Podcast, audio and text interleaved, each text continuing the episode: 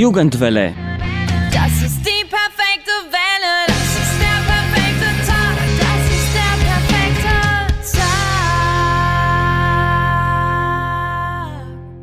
Herzlich willkommen zur neuen Folge der Jugendwelle. Mein Name ist Juana und ich begleite euch heute durch die Sendung. Zukunft und Vergangenheit stehen an diesen Tagen bei vielen Menschen im Vordergrund und so ist es hier bei der Jugendwelle nicht anders. Darum werfen wir heute einen Blick zurück und einen voraus oder besser gesagt zwei Blicke zurück und zwei Blicke voraus. Jugendwelle. Das ist die perfekte Welle. Beginnen wollen wir mit zwei Beiträgen von unseren Jugendredakteuren. Unsere Kollegin Sarah hat im November gemeinsam mit einer Freundin an einem Workshop für Dokumentarfilme teilgenommen. Sarah sagt, dabei mitzumachen war ein Highlight im Jahr 2023 für sie. Zum Abschluss des Projekts haben die beiden Schülerinnen einen kleinen Dokufilm gedreht über ein Thema, das ihnen wegen ihrem ehrenamtlichen Engagement sehr gut bekannt ist. Es geht um die finanziellen Probleme, die Arthouse-Kinos haben, wie der Workshop ausgesehen hat und wie die beiden Mädchen ihren Plan filmisch umgesetzt haben. Davon berichtet Sarah. Dokumentarfilme sind besonders wichtig, weil sie auf Probleme hinweisen, anders als Blockbuster oder Liebeskomödien. Davon bin ich überzeugt. Gleichzeitig brauchen ernste Filme und Dokufilme Orte, wo sie aufgeführt werden, wie kleinere Arthouse-Kinos. Diese kleinen Kinos verfügen aber oft nicht über die finanziellen Mittel wie die Kinos, die Popcornfilme spielen. Mit diesem Dilemma habe ich mich gemeinsam mit einer Freundin bei einem Workshop auseinandergesetzt. Wir haben ein Kino eröffnet und verwalten es so gut wir können. So fasst Nicoleta Chokov, die Programmkuratorin des Timiș Kinos, zusammen, wie sie mit den finanziellen Problemen umgeht, die es beim Kino gibt. Nicoleta Chokov sagt das in dem Dokumentarfilm, den meine Freundin Anais und ich gedreht haben. Doch von Anfang an. Mit 16 anderen jungen Leuten zwischen 16 und 18 Jahren habe ich im November in Timișoara an einem Workshop für junge Filmemacher teilgenommen. Die Organisation, die den Workshop veranstaltet hat, heißt One World Romania. Der Name steht auch für ein Festival für internationale Dokumentarfilme und Menschenrechtsfilme, das in Bukarest von 5. bis 14. April 2024 stattfinden wird. Das erste Mal in Rumänien hat das Festival stattgefunden im Jahr 2008. Damals war es eine Initiative des Czech Center, das Kulturinstitut der Tschechischen Republik, das so ähnlich arbeitet wie das Goethe-Institut. Die Veranstalterorganisation führt immer an verschiedenen Orten seine Dokufilm-Workshops durch, auch in Oradea und Brasov. Der Workshop war darauf gerichtet, die Fähigkeiten Jugendlicher im Filmemachen zu entwickeln und ein Umfeld zu schaffen, das den interkulturellen Austausch und die Integration ukrainischer Flüchtlinge in Rumänien fördert, denn sechs Ukrainer haben auch daran teilgenommen. Die Berater der Jugendlichen des Programms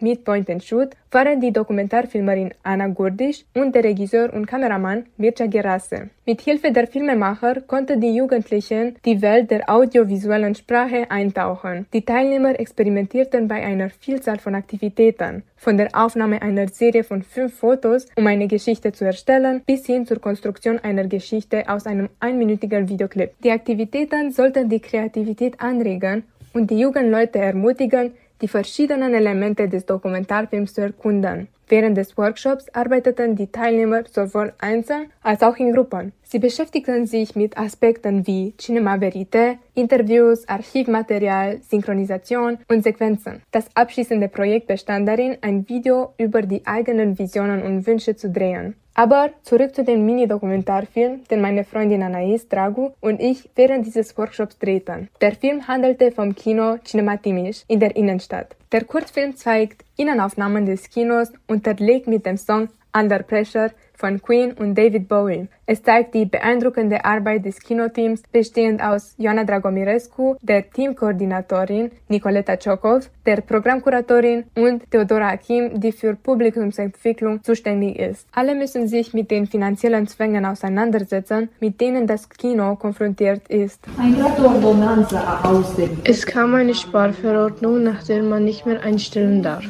Man darf nicht mehr viel ausgeben und sie haben gekürzt. Wir mussten die Ausgaben, die wir haben, immer weiter kürzen. 10, 20, 30 Prozent der Ausgaben. Das sagt Nicoleta Chokov. Durch unsere Freiwilligenarbeit im Kino war es uns möglich, einen Einblick in die Herausforderungen des Kinobetriebs, einschließlich des offensichtlichen Personalmangels, zu verschaffen. Alle Kinos gehören zur gleichen Institution. Hier gibt es keine separate Institution Cinema Timiș. Also können wir nicht einmal jemanden zusätzlich einstellen, weil wir bereits einen Filmvorführer in der Muttereinrichtung beschäftigt haben. So Nicoleta Tschokov. Doch trotz dieser Herausforderungen bleibt die Leidenschaft des Kinoteams ungebrochen. Das sieht man auch darin, wie Nicoleta Tschokov betont, dass sie das Kino so gut verwalten, wie sie es können. So sieht man am Ende des Films zwei der Koordinatorinnen, die sich umarmen. Das zeigt den starken Zusammenhalt des Teams. Auch die Gemeinschaft aus Rumänen und Ukrainern, die sich während des Workshops bildete, war offen und freundlich. Bei der Arbeit wurde hauptsächlich Englisch gesprochen. Ein ukrainisch und rumänisch sprechender Moderator war während des gesamten Workshops anwesend, sodass sich kein Teilnehmer isoliert fühlte. Das hat auch meine Kollegin Anais beschrieben. Die Atmosphäre in die Gruppe, in allen Gruppen waren allgemein ziemlich angenehm und freundlich. Es gab manche Schwierigkeiten, was unterschiedliche Sprache angeht, aber alle Leute waren sehr hilfsbereit. Es gab eine Übersetzerin, die, wenn vielleicht die Leute aus der Ukraine Schwierigkeiten hatten, etwas auf Englisch zu sagen, oder wenn wir vielleicht etwas nicht auf Englisch sagen könnten, also wir uns nicht ausdrücken konnten, dann war diese Übersetzerin da, die auch Ukrainisch und auch Rumänisch sprach und sie hat uns geholfen, miteinander unsere Ideen zu teilen. Am letzten Tag des Workshops erhielten die Teilnehmer die Gelegenheit, ihre Eindrücke mit den Regisseuren zu teilen. Viele Teilnehmer fanden die Gruppenarbeit besonders ansprechend. Jeder brachte unterschiedliche Ideen ein und trug dazu bei, die individuellen Perspektiven zu erweitern. Für viele war es wichtig zu begreifen, wie man ein gutes Interview führt und welche Fragen man stellen sollte. Die Bewertung ihrer Arbeit schätzen viele, da sie positives und negatives Feedback als nützlich empfinden, um aus Fehlern zu lernen und sich ständig zu verbessern. Ich kann schon sagen, dass ich richtig vieles Neues gelernt habe, was Filmtechniken angeht, was Videoprogramme angeht, wie man schneidet, wie man in einer Gruppe arbeiten soll, wenn man ein Doku machen will, weil allgemein macht man das ziemlich selbstständig, aber man muss schon in einer Gruppe arbeiten und das war etwas Neues für mich. Und dabei habe ich auch sehr vieles über neue Kulturen gelernt gelernt über den Prozess einzuwandern in ein neues Land, wenn man äh, die Sprache nicht kennt. Und ich habe einfach neue Freundschaften gemacht, für denen ich sehr dankbar bin. Sagt Anais, One World Romania gelang es, eine prägende Erfahrung für die Teilnehmer zu schaffen. Diese Veranstaltung brachte junge Menschen zusammen und gab ihnen die Möglichkeit, ihre Fähigkeiten zu entwickeln, indem sie die kulturelle und kinematografische Vielfalt erkundeten. Von 18. bis 22. Oktober fand das internationale Festival für Literatur und Übersetzung im Jesse statt, auch bekannt unter der Abkürzung FILIT. Ein Highlight des Jahres war es für Cosmin, von dem Festival zu berichten. Nun endet die Reihe der FILIT-Beiträge mit einem Interview mit dem deutschen Schriftsteller Ingo Schulte. Er schreibt über das Leben in DDR und baut so Brücken zwischen Ost- und Westeuropa. Eingeladen wurde Ingo Schulz zu Filit, um über eines seiner Bücher zu sprechen, das nun auf Rumänisch übersetzt wurde. Peter Holz, sein glückliches Leben, erzählt von ihm selbst. Von einem überzeugten Kommunist wird dabei der Protagonist Peter zu einem habsüchtigen Kapitalist. Über politische Weichstellungen, aber auch über das Glück und Optimismus hat der Autor Ingo Schulze mit Kosmin gesprochen. Herr Schulze, Sie sind manchmal ein kritischer Beobachter der äh, westlichen Zivilisation. Welche sind Ihrer Meinung nach die wichtigsten Fehler, die der Westen der Beziehung zu zu dem Osten gemacht hat. Also ich bin Schriftsteller und kein politischer Analyst, aber ich denke, dass so wie ich das zum Beispiel in der DDR erlebt habe, 1990 und in den folgenden Jahren, dass alles, was der Westen gemacht hat, richtig gewesen sein soll und alles, was der Osten gemacht hat, falsch war. Und so hat man, glaube ich, in den Jahren Anfang der 90er Jahre verpasst, eine grundsätzliche Veränderung auch des Westens vorzunehmen. Der Westen sah sich so bestätigt in dem, was er vorher gemacht hatte, dass man sagte, wir machen jetzt weiter so Wachstum und Privatisierung und Effizienz. und hat überhaupt gar nicht an Dinge gedacht, wie eben damals auch schon die Rettung des Klimas, aber vor allen Dingen auch, dass man das Gegenüber ernst nimmt mit den Erfahrungen, dass man nie gefragt hat, was ist denn im Osten zum Beispiel wichtig und richtig gewesen. Muss man alles privatisieren? Muss man die Daseinsvorsorge, von der Versicherung über die Versorgung mit Strom, die Versorgung mit Wasser, das Verkehrswesen, die Renten, muss das alles so viel privatisiert werden. Es geht natürlich immer darum, einen Ausgleich zu finden. Wo ist ein Wettbewerb, wo ist ein Markt gut? Aber wo gibt es einfach Monopole? Und die Erfahrung von Anfang der 90er Jahre ist für jemanden, der in meinem Alter ist, ich bin jetzt 60, aber auch vielleicht ein bisschen jünger, war so einschneidend. Es war so eine Polarisierung der Gesellschaften, dass wir eigentlich das heute noch traumatisch mit uns herumtragen. Und in der DDR war es zumindest so, dass damals Weichen gestellt wurden, gerade in Bezug auf Besitzverhältnisse, auf die Besetzung der entscheidenden Posten. Also die sozusagen die ganze Elite kam aus dem Westen und insofern ist Ostdeutschland heute ein Land, wie es eigentlich kein zweites gibt, weil der Bevölkerung, die es bewohnt, gehört an Grund und Boden, an Immobilien, an Betrieben, ist so wenig wie nirgendwo. Und in den entscheidenden Positionen sind die Ostdeutschen auch in einer Minderheit. Eines ihrer Bücher ist dem Beitritt der ehemaligen DDR zu den europäischen Gemeinschaften gewidmet. Inwieweit beeinflusst heutzutage diese kommunistische Erbe die Einheit bzw die gegenwärtige Entwicklung der Europäischen Union? Also ich wüsste nicht, was das kommunistische Erbe das ist. Also da müsste ich Sie fragen, was meinen Sie mit kommunistischem Erbe? Einfach ökonomische Besonderheit der kommunistischen Ordnung. Ich denke möglicherweise auch ideologisch, Kapitalismus versus Kommunismus. Naja, wir sind ja äh, so wie äh, in Rumänien und in anderen Ländern auf die Straße gegangen und es ist gelungen, mit Ausnahme von Rumänien, aber eigentlich auch hier ja vergleichsweise friedlich eine Revolution zu machen. Und das finde ich ja schon mal erstaunlich, dass sich dieses System hat verändern lassen und in vielen Fällen wirklich ohne, ohne Blut vergießen. Und es war völlig klar, was man nicht mehr wollte. Man wollte in Freiheit leben, man wollte demokratische Mitbestimmung, man wollte eine Justiz, die wirklich den Namen verdient, also einen Rechtsstaat. Man wollte sich nicht vorschreiben lassen, was man liest, wohin man fährt, was man isst und so weiter. Also das war, war eine Errungenschaft, die wir im Osten erstmal selbst geschafft haben. Und das Problem war natürlich, dass es eine enorme Stärke des Westens an der Ökonomie gab. Und wenn ich heute osteuropäische Länder, osteuropäische Länder komme, dann bin ich insofern ein bisschen traurig, weil ich absolut dieselben Namen an den großen Malls und Kaufhäusern sehe wie in Deutschland. Da unterscheiden sich zwei, drei Namen, aber eigentlich hat man den Eindruck, man hat Deutschland gar nicht äh, verlassen. Es sind die, dieselben Markt. Das ist, finde ich, also schon eine große Schwierigkeit, dass das eigene viel zu selten zum Zuge kommt, die, die eigenen Besonderheiten. Ich genieße in, in Rumänien sehr das Essen, den, die Mamelike, die Brinza.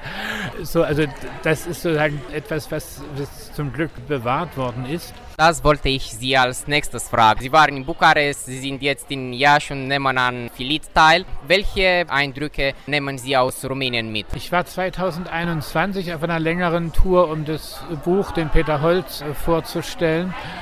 Und das war nach einer längeren Zeit mal wieder ein Besuch. Ich war als Kind und Jugendlicher, also während der Ceausescu-Zeit, oft in Rumänien und das war von Jahr zu Jahr bedrückender geworden und auch die Lebensverhältnisse immer schwieriger. Und insofern genieße ich dieses wirklich sehr, ähm, ja, die, dieses wirklich starke Leben, ob das jetzt Jasch ist, ob das Bukarest ist, aber auch Sibiu, Raschow. Es ist wirklich sehr es vibriert, gerade auch die, die, die jungen Leute auf der Straße, die vielen Cafés. Ich kann schwer einschätzen, wie es den Menschen ökonomisch steht. Ich meine, es, überall ist das Geld etwas rar für die meisten. Da, glaube ich, braucht es, das sind alle Länder, da haben das Problem dieser sozialen Polarisierung, die so nicht sein müsste. Aber In, in Rumänien zum Beispiel ist es für mich insofern besonders, weil ich weiß, dass man eine Erfahrung teilt, dass man eben beide Systeme kennengelernt hat oder eben in der Familie darüber gesprochen wird. Ich war gestern hier in einer Schule an der Eminesto-Gymnasium. Es waren zwei Stunden lang eine Frage nach der anderen. Nach dem Buch, aber auch nach den Lebensumständen. Und das war so eine Offenheit und so eine, ja, auch Ausdauer. Also ich meine, so ein Schriftsteller aus Deutschland da zwei Stunden Fragen zu stellen, das fand ich wichtig. Ich finde es auch enorm wichtig. Ich meine, wir haben alle eine Vergangenheit und das war eben nicht nur der Sozialismus, sondern das war auch der äh, Nationalsozialismus, Faschismus. Ich finde es enorm wichtig, dass hier in Jasch ein Museum existiert, das an das große, furchtbare Pogrom von 1941 äh, erinnert, dass man sich also dieser Vergangenheit stellt. Das fand ich wirklich ganz enorm wichtig, dass das auch da ist. Ich sehe diese verschiedenen Schichten in der Stadt. Das finde ich so interessant. Also ob das das 19. Jahrhundert ist oder die Zwischenkriegszeit mit der Moderne und dann mit den Bauten der Ceausescu-Zeit und dann wieder was Neues und restauriert und teilweise eben auch nicht so restauriert wie in Deutschland, was äh, eben dann hier auch noch viel Lebendigkeit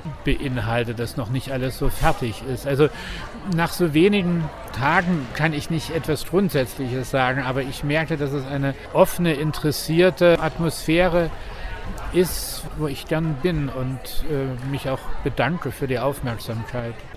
Heutzutage erleben wir unruhige Zeiten mit Herausforderungen aller Art. Bitte geben Sie uns zum Schluss drei Gründe, warum wir trotzdem glücklich und mit Optimismus in die Zukunft blicken sollten.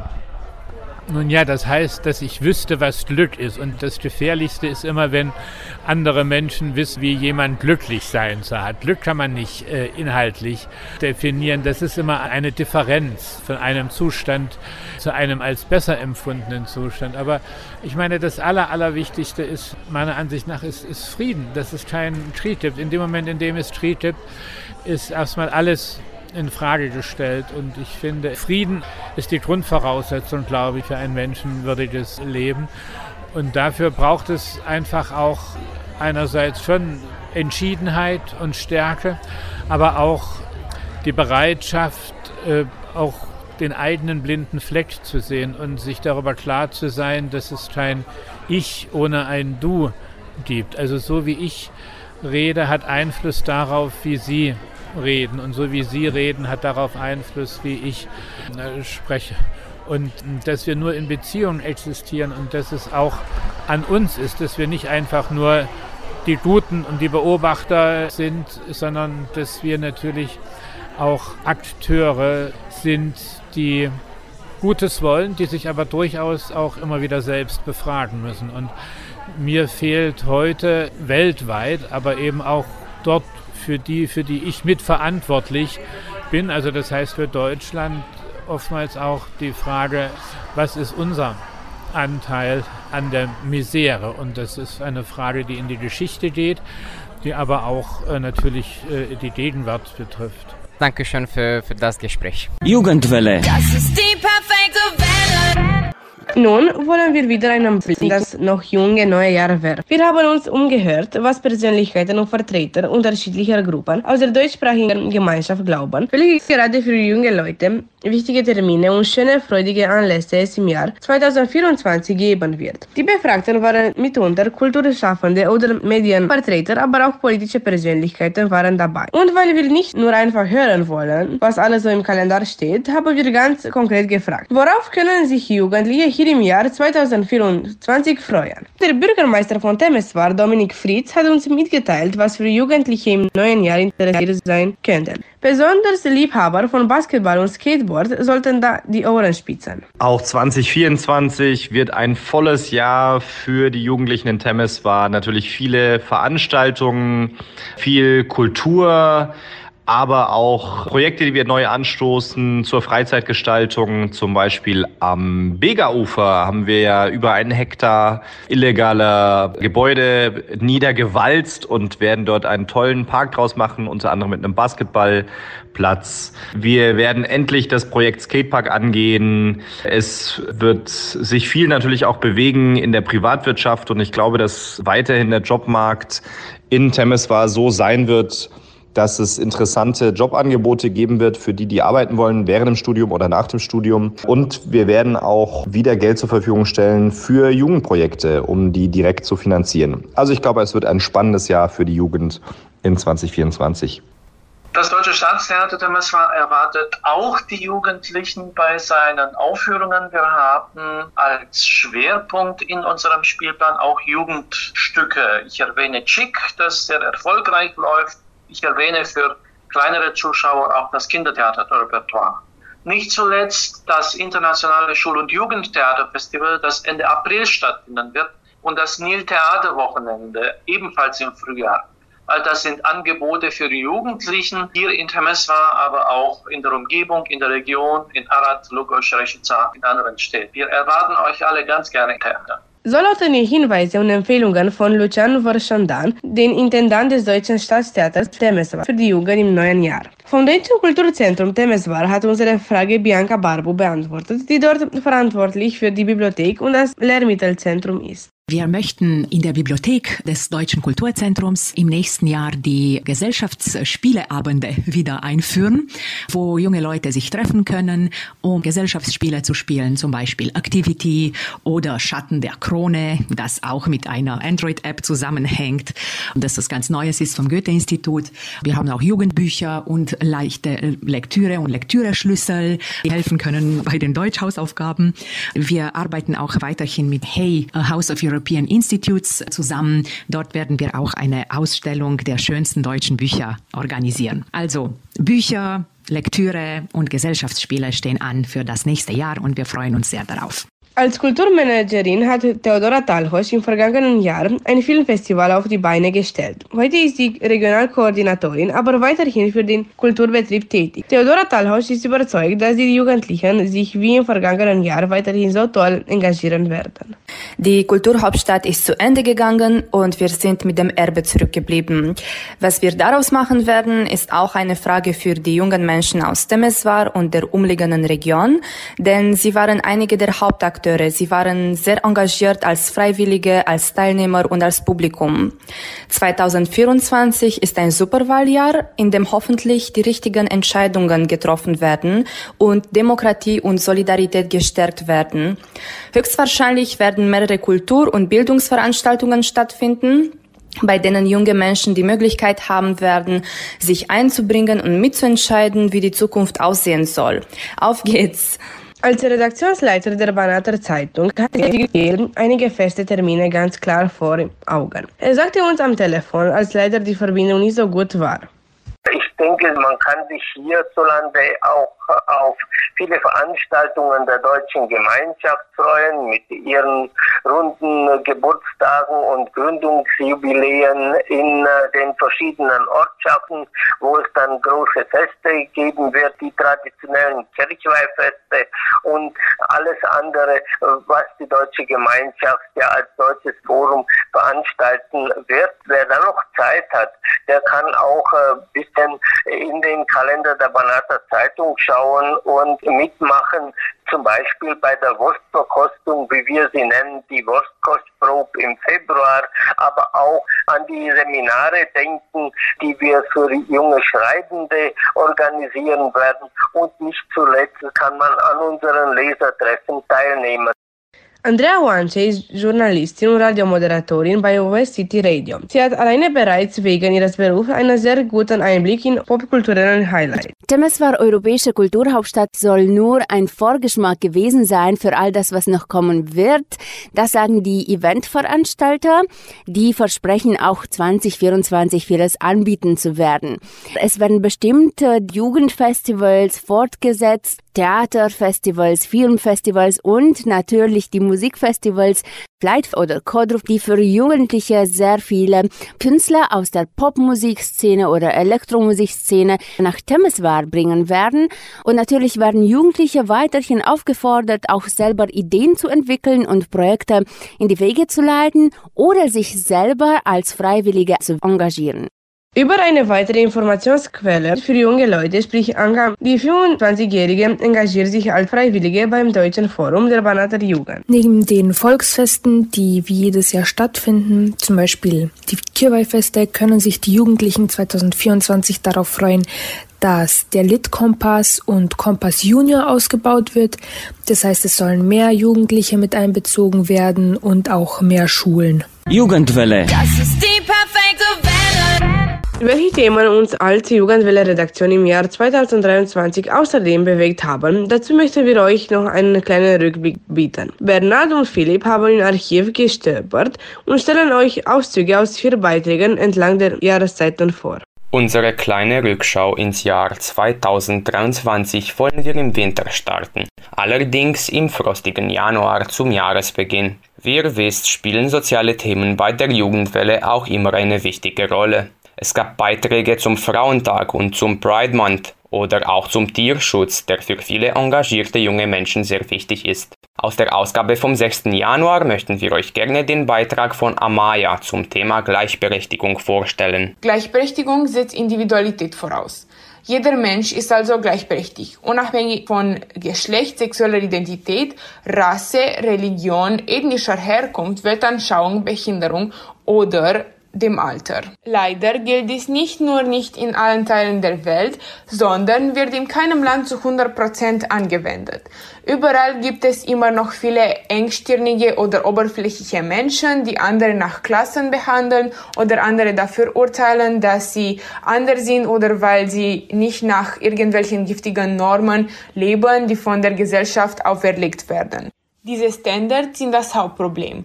Wenn es darum geht, wie Frauen in der heutigen und der gestrigen Gesellschaft behandelt werden, also sie werden ständig nach ihrer Kleidung beurteilt, sie werden dafür verantwortlich gemacht, wenn sie etwas Schlimmes erleiden und sogar ihrer Grundrechte beraubt, genauer gesagt, das Recht über ihren eigenen Körper zu entscheiden. Andererseits gilt für Männer, die ständig kritisiert und als schwach bezeichnet werden, genau das Gleiche, wenn sie ihre Gefühle zeigen oder verletzlich wirken. Im Jahr 2022 war Chancengleichheit ein Thema, das oft diskutiert wurde. Soziale Medien haben es den Menschen ermöglicht, ihre Beschwerden zu äußern und ihre Meinungen zu teilen, was dazu beigetragen hat, die Perspektive vieler Menschen zu öffnen. Leider aber haben die sozialen Medien auch vielen negativen Charakteren eine Plattform angeboten, die lieber nicht die Möglichkeit haben sollten, eine so große Masse von Menschen zu beeinflussen.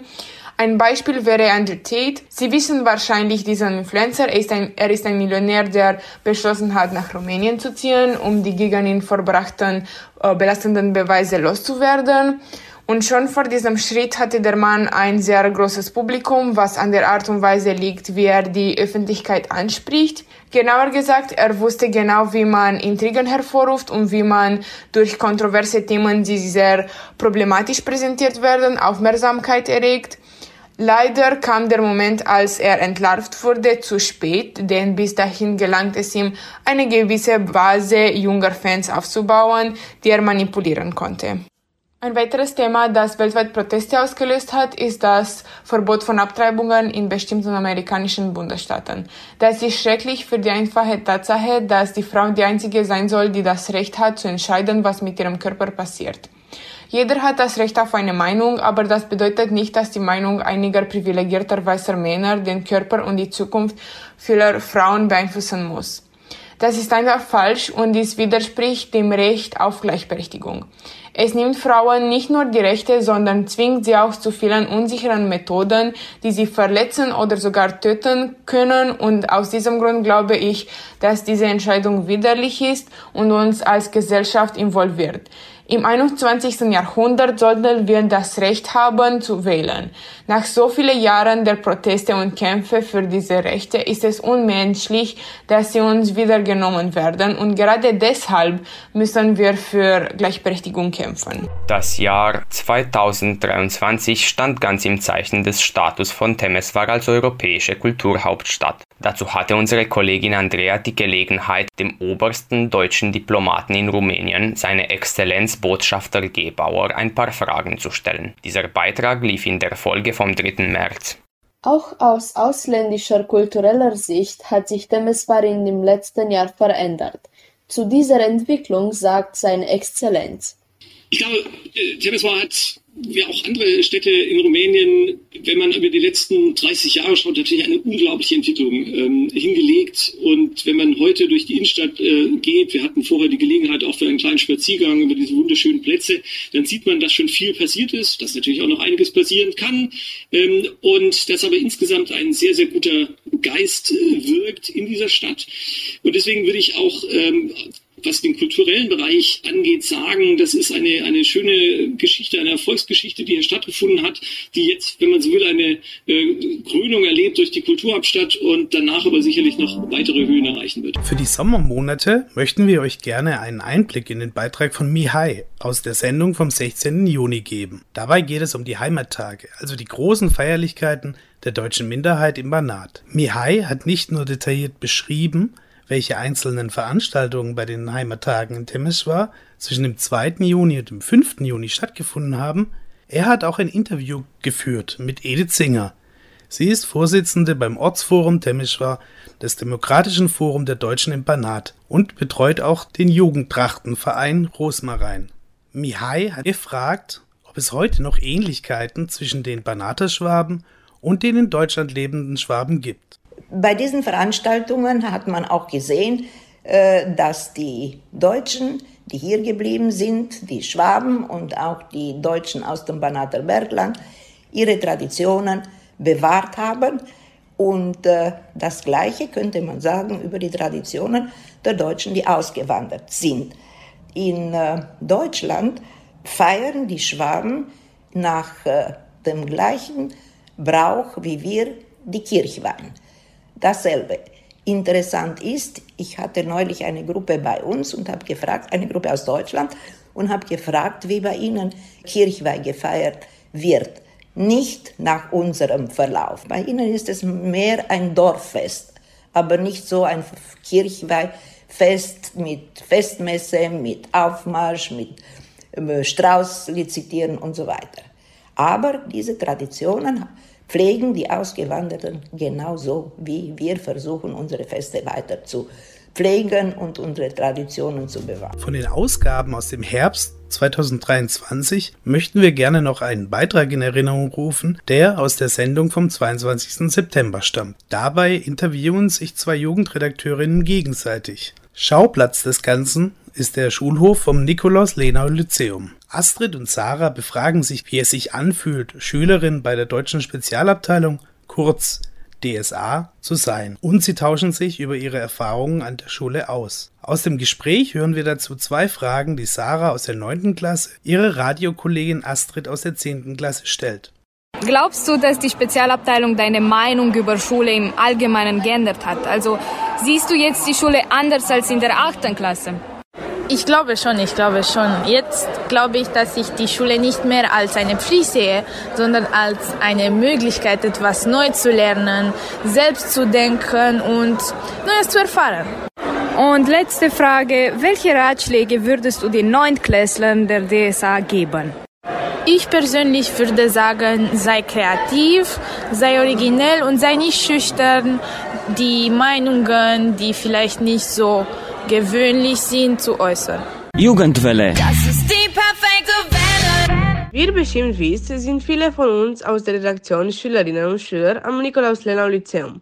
Weil wir gerne herausfinden wollten, was das neue Jahr 2024 für die Lenau-Schüler bedeutet und was die Schülerinnen und Schüler erwartet, hat Sarah mit der Schulleiterin Frau Matteo dazu ein kleines Interview geführt. Liebe Frau Matteo, was erwartet die Schülerinnen und Schüler an der Lenau-Schule im Jahr 2024? Das ist ganz viel und ganz äh, vielfältig, sagen wir mal so. Zuerst mal können sich unsere Schüler auf die Deutsch-Olympiade freuen. Dann können sie sich auf den Elsa Lucia Kappler Literaturpreis freuen. Das ist eigentlich ein Schreibwettbewerb, wo sie ihre Kreativität und ihren Umgang mit der deutschen Sprache unter Beweis stellen können. Die Neuntklässler können sich dann auf den Lesewettbewerb seitenweise freuen.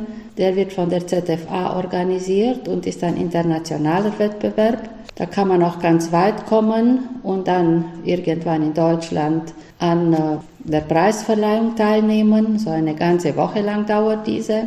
Gibt es auch wieder Programme wie Schüleraustausch? Und wenn ja, mit welchen Schulen finden diese statt? Mit der Karl-Spitzweg-Realschule aus München, mit dem Birsberg-Gymnasium aus Würzburg, dann das Erasmus-Projekt ELUB, das auch sehr umfangreich ist und es sich zum Ziel setzt, dass Jugendliche innerhalb einer Woche ein E-Book schreiben.